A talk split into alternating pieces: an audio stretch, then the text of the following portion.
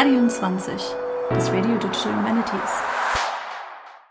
Hallo und herzlich willkommen zu unserer Neujahrsfolge von Radium 20. Wir wünschen euch ein gesundes neues Jahr und hoffen, dass ihr gut ins neue Jahr gestartet seid. Mein Name ist Lisa und wie immer befinden sich meine Co-Hosts Jonathan, Jascha und Mareike mit mir in unserem virtuellen Podcast-Studio. Hi, ihr drei. Hi. Hallo. Hallo. Wie ihr ja bereits wisst, hatten wir in unserer Feiertagsfolge im vergangenen Jahr mit Jacqueline Klusig-Eckert eine ganz tolle Gesprächspartnerin zum Thema Studiengangskoordination. Heute führen wir unsere Reihe zum Thema Studiengangsmanagement weiter. Dazu haben wir uns einen speziellen Gast eingeladen, nämlich Peter Niedermüller von der JGU in Mainz. Wir fangen wie immer mit einer kurzen Vorstellung an. Peter, wer bist du? Was machst du so? Wie bist du zu diesem Studiengang gekommen und vielleicht auch, was ist deine Perspektive auf die DH? Ja, das sind viele Fragen auf einmal. Also ich würde sagen, was mache ich? Würde ich sagen, ich bin eigentlich gelernte Musikwissenschaftler, würde mich äh, als Wissenschaftler, sage ich auch an der Stelle immer eigentlich als komplett analogen Wissenschaftler bezeichnen. Wie bin ich zur Digitalität gekommen? Die Digitalität gab es bei mir schon vor der, vor der Musikwissenschaft, weil ich bin, also ich bin Generation C64 habe mir meinen ersten Computer mit 15 Jahren gekauft, habe dann auch angefangen zu bauen, erst in Basic, aber dann bei so Spinnereien wie Assembler und C und ähm, habe dann aber im geisteswissenschaftlichen Studium doch aufgenommen und habe dann in den, ich habe in den 90er Jahren studiert. Es war immer so ein, es war immer so ein ambivalentes Verhältnis. Also auf der einen Seite galt ich als einer der jungen Wilden, weil ich so einer der ersten war, der mit einem Laptop in der Bibliothek gesessen hat, wo noch keiner sowas hatte. Umgekehrt habe ich dann aber auch Ende der 90er Jahre dann so als, als studentische Hilfskraft sehen müssen, die teilweise in DFG-Projekten Datenbanken ladenlos Forschungsgelder versenkt wurden, die nachher zu nicht funktionalen Lösungen geführt haben. Und so habe ich immer so ein bisschen, sage ich mal, hin und her gerissen und so die, Edge eingetaucht bin ich dann 2016, als der Studiengang digitale Methodik hier in Mainz eingeführt wurde und man aus welchen Gründen auch, auch immer die Idee kam, ausgerechnet mich zu fragen, ob ich nicht, nicht besser hätte, mit von der Partie zu sein und insbesondere eben auch das Studienmanagement in dem Studiengang zu übernehmen. Kannst du uns vielleicht kurz erklären, um was es in dem Mainzer Studiengang genau geht. Ja, also der Mainzer Studiengang ist, in, das sage ich jetzt nicht, um anzugeben, aber er ist in mehrfacher Hinsicht eine besondere Sache. Erstmal ist es ein hochschulübergreifender Studiengang, also es ist eine Kooperation der Johannes Gutenberg Universität zusammen mit der Hochschule Mainz. Aber neben dieser hochschulübergreifenden Kooperation spielen auch sehr viele externe Partner eine Rolle in diesem Studiengang. Das sind eben insbesondere die Forschungsinstitutionen in Mainz. Ich werde versuchen, jetzt ohne Anspruch auf Vollständigkeit ein paar zu nennen. Akademie der Wissenschaften der Literatur in Mainz mit der digitalen Akademie darin, das Leibniz-Institut für europäische Geschichte, das eine sehr starke DH-Abteilung hat, das römisch-germanische Zentralmuseum, das Institut für geschichtliche Landeskunde. Das sind eben die Institutionen, die auch ganz stark in den Studiengang Lehre einspeisen und die eben auch ein sehr starkes Interesse an dem Studiengang haben, weil sie eben dann eben auch sowohl die Studierenden schon als studierende Hilfskräfte einstellen, als eben auch dann sozusagen ihre, ihre späteren Mitarbeiter eben ganz stark aus den Absolventen rekrutieren. Und das war auch sozusagen der Grundimpuls, der überhaupt zu diesem Studiengang geführt hat, dass man eben gesehen hat, das gibt eine ganze Reihe von Institutionen in Mainz, die auf die Gebiete DH in verschiedenen Facetten unterwegs sind und dass man eben versucht hat, sozusagen deren Interessen zu bündeln. Ausdruck dieser Bündelung, dieser Interessensbündelung ist eben das Mindset, also das Mainzer Zentrum für Digitalität in den Geistes- und Kulturwissenschaften, das eben sozusagen auch mit einer der Träger dieses Studiengangs ist. Das, das, das ist die eine Besonderheit. Und die andere Besonderheit ist die, dass wir natürlich sehen mussten, wie, wie stellen wir den Studiengang überhaupt auf? Also wollen wir überhaupt sozusagen, wollen wir die DH als Ganzes abbilden? Können wir die DH mit dieser sehr farbigen Manpower, die wir haben überhaupt, und Womanpower natürlich, können wir die vollständig abbilden? Und da haben wir dann uns ist auch sehr bewusst dafür entschieden, den Studiengang nicht DH zu nennen, sondern digitale Methodik, weil wir festgestellt haben, es gibt eben ein Bündel von vier, fünf verschiedenen methodischen Ansätzen, die an den Forschungsinstituten, die beteiligt sind, verfolgt werden. Und wir bilden eben schwerpunktmäßig auf diesen Methoden aus. Also unsere Studierenden studieren nicht digitale Archäologie oder sie studieren nicht Computerlinguistik oder sie studieren nicht Digital History, sondern sie lernen bestimmte Methoden, die in unterschiedlichen Bereichen der DH durchaus eingesetzt werden können. Also ein, eine unserer beliebtesten Lehrveranstaltungen ist NLP, Natural Language Processing. Und wenn ich NLP kann, dann ist es egal ob ich jetzt in einem editorischen Projekt arbeite oder, oder, oder ob ich in einem linguistischen Projekt arbeite, ich kann auch sozusagen zum fachlichen Input vielleicht gar nicht so viel beitragen, aber ich kann die Technologie mitbringen, die benötigt wird, um eben digital auf diesen Gebieten zu arbeiten. Also das heißt, bei euch werden vor allem methodische Kompetenzen vermittelt. Inwieweit wird das denn eingebunden in die weitere DH oder inwiefern würdest du sagen, überschneidet sich das auf der einen Seite, aber unterscheidet sich das dann auch von eigentlicher Digital Humanities? Wir bespielen zum einen ganz klassische Felder der DH, also zum Beispiel die ganze Frage von Annotation, digitaler Edition oder so. Das ist etwas, was bei uns im Studiengang gemacht wird und was eben in, durchaus in verschiedene Bereiche der DH hineinspielt, sowohl eben Literaturwissenschaft zum Beispiel oder, oder eben Geschichtswissenschaft. Anderer Bereich ist, ist dann zum Beispiel eben die Verwendung raumbezogener Daten oder die computergestützte Verarbeitung raumbezogener Daten, was man auch in unterschiedlichen Kontexten, Hauptkontext ist bei uns natürlich die Archäologie, aber auch in unterschiedlichen Kontexten verwenden kann. Man muss aber auch ganz klar sagen, dass wir an bestimmten Stellen auch Lücken haben. Und da führen wir am Anfang, also wir haben, wir führen ja Auswahlgespräche durch mit den Bewerbern für den Studiengang und wir sind eben auch zulassungsbeschränkt im Moment. Natürlich auch, um den Leuten durchaus auch zu signalisieren, grundsätzlich ist bei uns jeder willkommen und jeder, der interessiert ist und glaubt, dass das ein schöner Studiengang für ihn ist, der, der möge bitte zu uns kommen. Aber wir wollen auch vermeiden, dass die Leute mit falschen Hoffnungen an unseren Studiengang rangehen. Und gibt es dann eine Art Ausgleich in, in der Verbindung zu den traditionellen Geisteswissenschaften? Also wie muss man sich das genau vorstellen, wenn man jetzt studiert, man hat meinetwegen Literaturwissenschaften studiert und möchte jetzt den Master digitale Methoden draufsetzen und möchte aber die Seminararbeiten weiterhin zu literaturwissenschaftlichen Themen zum Beispiel schreiben, eine Abschlussarbeit zu einem literaturwissenschaftlichen Thema. Gibt es dann eine enge Kooperation mit den geisteswissenschaftlichen Studiengängen, die es ja auch gibt in Mainz?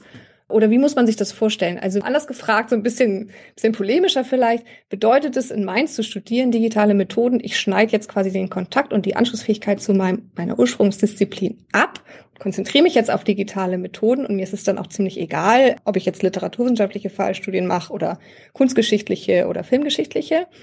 Oder bedeutet das eigentlich schon eine Spezialisierung, ein Zusatzangebot? Ich bleibe eigentlich in meiner Disziplin.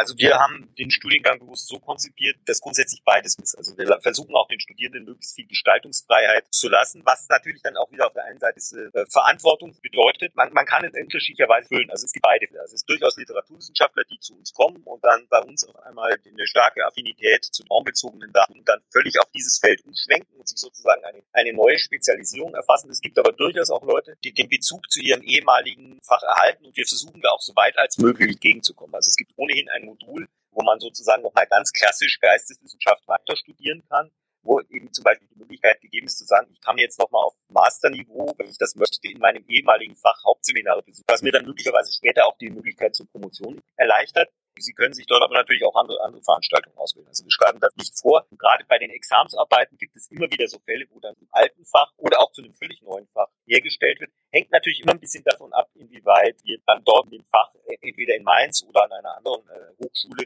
einen geeigneten Partner finden, der da auch bereit ist mitzumachen. Ich würde noch mal ein bisschen zurückkehren zum Anfang sozusagen, beziehungsweise zur Konzeptionsphase des Studiengangs an sich.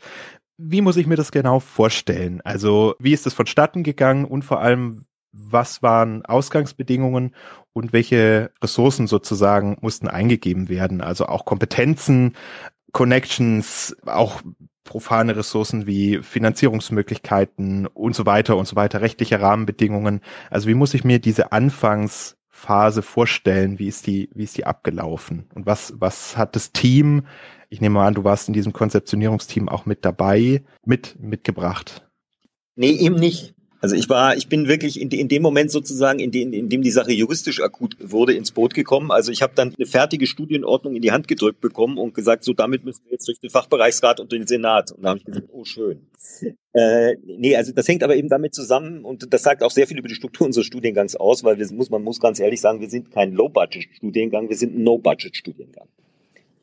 Also vieles von dem, was in dem Studiengang stattfindet, findet ehrenamtlich statt. Also die ganzen, die zum Beispiel, also viele Lehrveranstaltungen werden von Lehrbeauftragten angeboten, die eben an diesen Forschungsinstitutionen in Mainz hauptamtlich arbeiten und eben unbesoldet dann einen solchen Lehrauftrag anbieten, natürlich durchaus auch mit, mit Unterstützung ihrer, ihrer Vorgesetzten und ihrer Arbeitgeber, die das natürlich auch gern sehen. Zum einen ist Lehrerfahrung natürlich auch eine Form von, von Weiterqualifikation und die auch sozusagen erlauben, dass das bis zu einem gewissen Grade wahrscheinlich in der Arbeitszeit stattfindet, weil sie ja wissen, dass sie sozusagen als, als, als Ergebnis dafür dann eben auch Studierende und Absolventen zu, zur personellen Unterstützung bekommen. Also, aber so gesehen passiert in diesem Studiengang wirklich, wirklich sehr, sehr, sehr viel ehrenamtlich und das hängt eben mit dem zusammen, was ich gesagt habe. Es war eben wirklich sozusagen die Initiative von mehreren Akteuren in Mainz, die gesagt haben, wir sind alle mehr auf dem Gebiet der DH unterschiedlich stark vernetzt tätig und wir versuchen eben ein, ein Netzwerk zu schaffen und wir versuchen als positives Produkt dieses Netzwerks eben wirklich auch einen solchen Studiengang zu etablieren. Und da kommt dann eben noch dazu, dass es dann eben dadurch, dass die Akteure teilweise von der Universität kommen, teilweise von dem Freien Forschungsinstitut kommen, teilweise von der Hochschule Mainz kommen, dass es eben auch ein hochschulübergreifender Studiengang ist. Und das ist, muss man sagen, dann in, was die ganzen Genehmigungsverfahren und ähnliches angeht, dann in der Tat, der, damals im, im Sommer 2016 die Einführung des Studiengangs, das war ein wirklicher Stresstest, weil man parallel mit derselben Prüfungsordnung durch die Gremien zweier unterschiedlicher Hochschulen muss. Und in dem Moment, in dem an einer Stelle sozusagen moniert wird und gesagt wird, das bitte ändern, ist der Moment, in dem man sozusagen den, den Güterzug auf zwei Gleisen anhalten muss und sagen, so, wir müssen das jetzt bei beiden Zügen wieder anpassen und dann müssen wir möglicherweise zurückfahren und dann können wir vielleicht irgendwann wieder weiterfahren. Und es war, also wir sind dann damit auch wirklich auf den, äh, auf den letzten Drücker durchgekommen. Das war wirklich ein großer, ein großer administrativer Aufwand, diesen Studiengang aufzugleisen. Dann würde ich gerne meine Frage nochmal ein bisschen rejustieren und auch nochmal auf den Aspekt der Hochschuldidaktik zur Sprache kommen. Das ist ja in den DH jetzt auch gerade was, was sich erst so nach und nach entwickelt. Wie habt ihr das denn am Anfang organisiert? Also gerade wenn auch verschiedene Institutionen noch mit involviert waren, welche Rolle spielte das dabei? Also da muss man sagen, also dass von vornherein von verschiedener Seite der durchaus experimentelle Formate auch in, die, in den Studiengang hineingegeben wurden. Das ist mussten wir jetzt, habe ich ja auch schon gesagt, dann teilweise inzwischen auch nachjustieren. Wir hatten aber hier in Mainz auch den, das besondere Glück, oder das ist etwas, äh, an, ansonsten hätten wir es vielleicht auch gar nicht geschafft.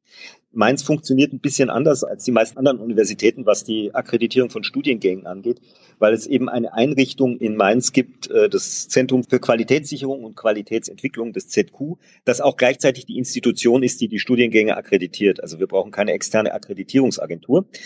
Die haben uns von vorn, da hatten wir eben von vornherein Beratung bei der Einführung des Studiengangs und die haben uns eben auch das Angebot gemacht, äh, mit uns in den ersten Jahren äh, eben auch Coachings zur Hochschuldidaktik. Mit den Lehrenden, insbesondere auch den, den ehrenamtlich Lehrenden von den Forschungsinstituten und so weiter zu machen.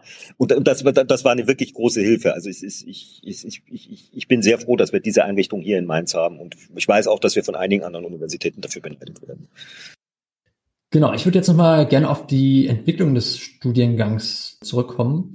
Du hast es ja auch schon so ein bisschen angesprochen oder es kam raus, dass logischerweise das auch immer ein Lernprozess einfach auch für dich war oder für euch irgendwie auch war in der Gestaltung des Studiengangs, ähm, dass man also auch immer wieder dazu gelernt hat. Also A würde mich interessieren, wie dieser Prozess von euch eigentlich konkret im Detail geleitet wurde. Also hattet ihr einen bestimmten Prozess, wie ihr diese Learnings quasi mit euch genommen habt und dann das weiterentwickelt habt? Und B würde mich auch dann natürlich interessieren, was so die größten Takeaways eigentlich für euch jetzt zu dem Zeitpunkt oder für dich zu dem Zeitpunkt sind, was so das Studienmanagement äh, für digitale Methoden oder DH vielleicht auch allgemein betrifft. Also was den, was den Studiengang angeht, also wir haben da, wir haben sozusagen für das, für das Qualitätsmanagement keinen Prozess wirklich aufgesetzt. Das ist auch glaube ich, legitim, weil wir das eigentlich nicht mussten, weil wir eben ein sehr familiärer Studiengang sind. Wir, wir haben eben auch sozusagen versucht, äh, immer auch Lehrveranstaltungen, wie, wie, wie eben zum Beispiel eben diese, diese, dieses, dieses Blogseminar am Anfang zu machen oder dann im zweiten Semester eben eine, eine Ringvorlesung, die auch immer so, ein, so einen gewissen Lagerfeuercharakter haben, wo dann eben äh, Mittwochabend einmal alle zusammen äh, kommen und man dann hinterher auch noch gemeinsam in die Weinstube geht und so weiter. Und dadurch, dass wir, dass wir maximal 24 Studierende pro Jahr aufnehmen, sind wir auch in der glücklichen Situation, dass wir die Studierenden eben auch wirklich kennen und auch eben direkten Kontakt zu dem Studiengang haben. Und das ist eine sehr schöne Sache. Und das führt eben auch dazu, dass die Studierenden von Anfang an, glaube ich, eine sehr intensive Betreuung erfahren. Es ist allerdings auch und, und da, dadurch eben auch sehr schnell sich eben zum Beispiel als Hilfskräfte in den freien Forschungsinstitutionen und so weiter ähm, einbringen können und dort familiär werden können. Es birgt allerdings, muss man sagen, dass das ist, habe ich, hab ich heute erst drüber gesprochen, eine, eine gewisse eine gewisse Zweischneidigkeit hat es, eine gewisse Gefahr birgt es, nämlich die, dass dadurch natürlich auch eine gewisse eine, eine gewisse Unselbstständigkeit entstehen kann. Also dass sozusagen durch diese ständige Nähe und die, die ständige Betreuung sozusagen an manchen Stellen es dann vielleicht manchmal, etwas, etwas schwierig wird, wenn die Studierenden dann eben sozusagen wirklich auf sich selbst gestellt sind. Ein Punkt, wo wir das im Moment zum Beispiel ganz stark sehen, und deswegen, das ist auch ein Grund, warum wir an der Stelle die Studienordnung umbauen möchten, ist, dass es äh, dann auf einmal erstaunlich schwerfällt, Themen für Masterarbeiten zu finden. Das heißt, obwohl die Leute die ganze Zeit schon an Forschungsinstitutionen waren, im, im Praxisprojekt schon, schon ein, ein größeres wissenschaftliches Problem mehr oder minder alleine lösen müssen, dass dann auf einmal aber die Frage, aber worüber schreibe ich jetzt meine Masterarbeit, dann auf einmal zu einer erstaunlich großen Hürde wird. Aber dadurch, dass wir den engen Kontakt haben, kriegen wir das natürlich auch mit und versuchen da jetzt eben entsprechende Lösungen zu finden, wie man das, wie man das in Zukunft verbessern kann.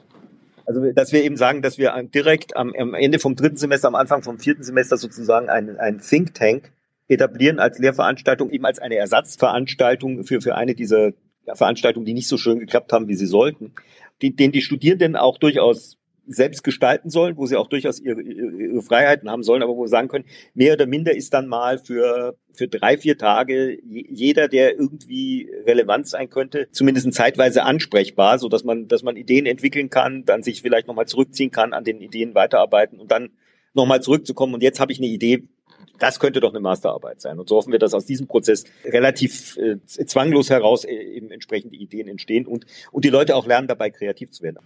Also jetzt dieser Think Tank als Anpassung, hast du jetzt gesagt, ne, für die Reakkreditierungsphase. Gibt es da noch weitere Anpassungen, die ihr jetzt gerade aufgrund der Reakkreditierung vornehmen werdet? Ja, ja. Also es gibt eine ganze, es gibt eine ganze Reihe von Sachen. Ich, ich kann, ich kann da im Moment noch, will ich jetzt nicht zu konkret werden, was da alles noch im Moment äh, rumschwimmt, weil wir das äh, entsprechende Papier vom ZQ noch nicht haben. Würdest du denn sagen, dass diese starke Veränderlichkeit die ich jetzt raushöre und die man ja auch bei, bei anderen Studiengängen im DH-Bereich mitkriegt, ist es einfach nur, weil es noch ein relativ junges Feld ist oder weil die Studiengänge relativ neu sind? Oder hat es auch irgendwas mit dem DH an sich zu tun oder den, den Methoden an sich? Wie würdest du es einschätzen?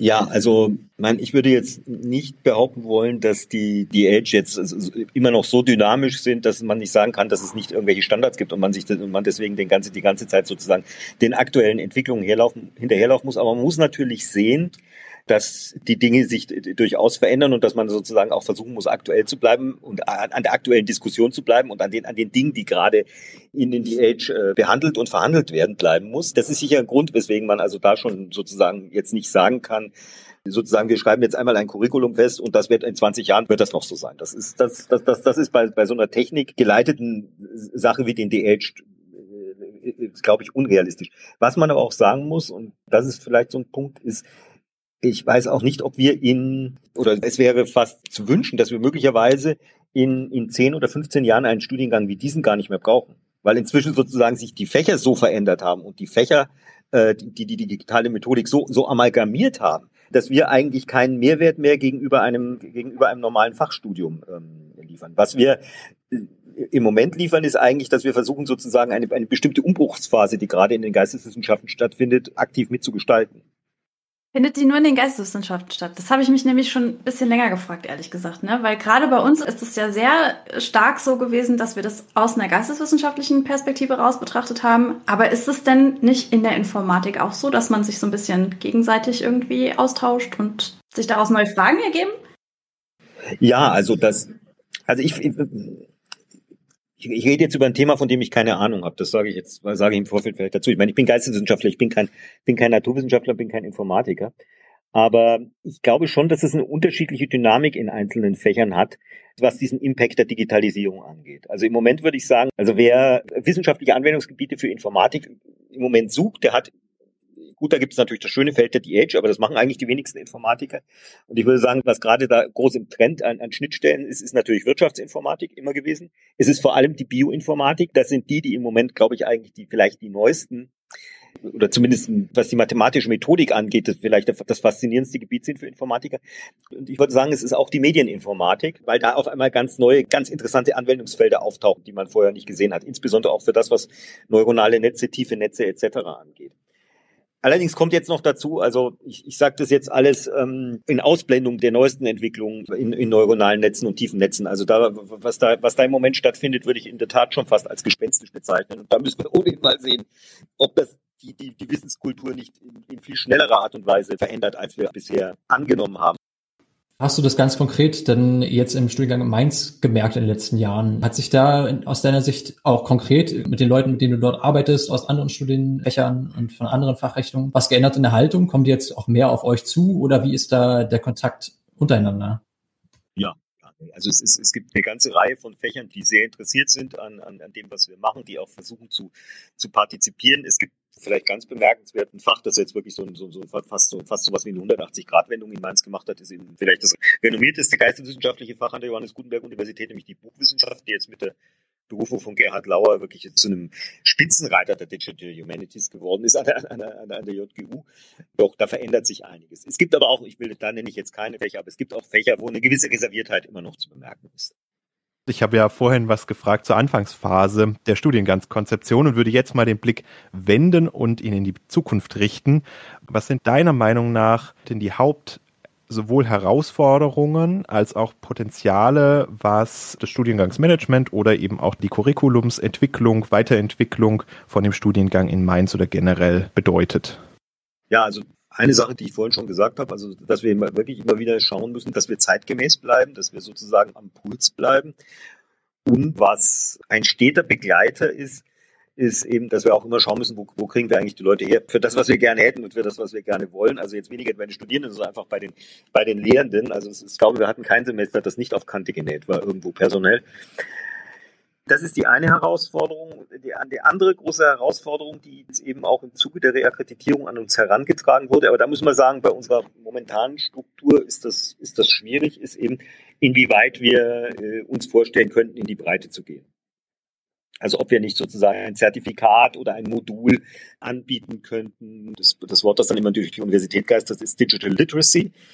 Und da müssen wir einfach sagen, bei der momentanen Infrastruktur nein. Ansonsten habe ich auch schon angerissen, aber ich glaube, das ist wirklich die Frage, ist, ist eben, wie sich jetzt abgesehen von, von momentanen fachlichen Diskussionen und so weiter, wie sich die DH insgesamt entwickeln und wie die DH immer, immer stärker in die einzelnen Disziplinen, in die einzelnen Fächer einwirken und ob es dann eben wirklich und mittelfristig einen Studiengang wie den unseren, ob der dann noch benötigt wird oder ob, ob das nicht ohnehin in den Fächern aufgegangen sein wird. Im Moment wäre meine Tendenz eher zu sagen, es geht wahrscheinlich mittelfristig, also innerhalb der nächsten 15 Jahre oder so, in diese Richtung, dass dann die meisten Fächer so, so stark digitalisiert sind, dass es sozusagen den digitalen Experten für Geisteswissenschaft grundsätzlich, dass der nicht mehr benötigt werden wird.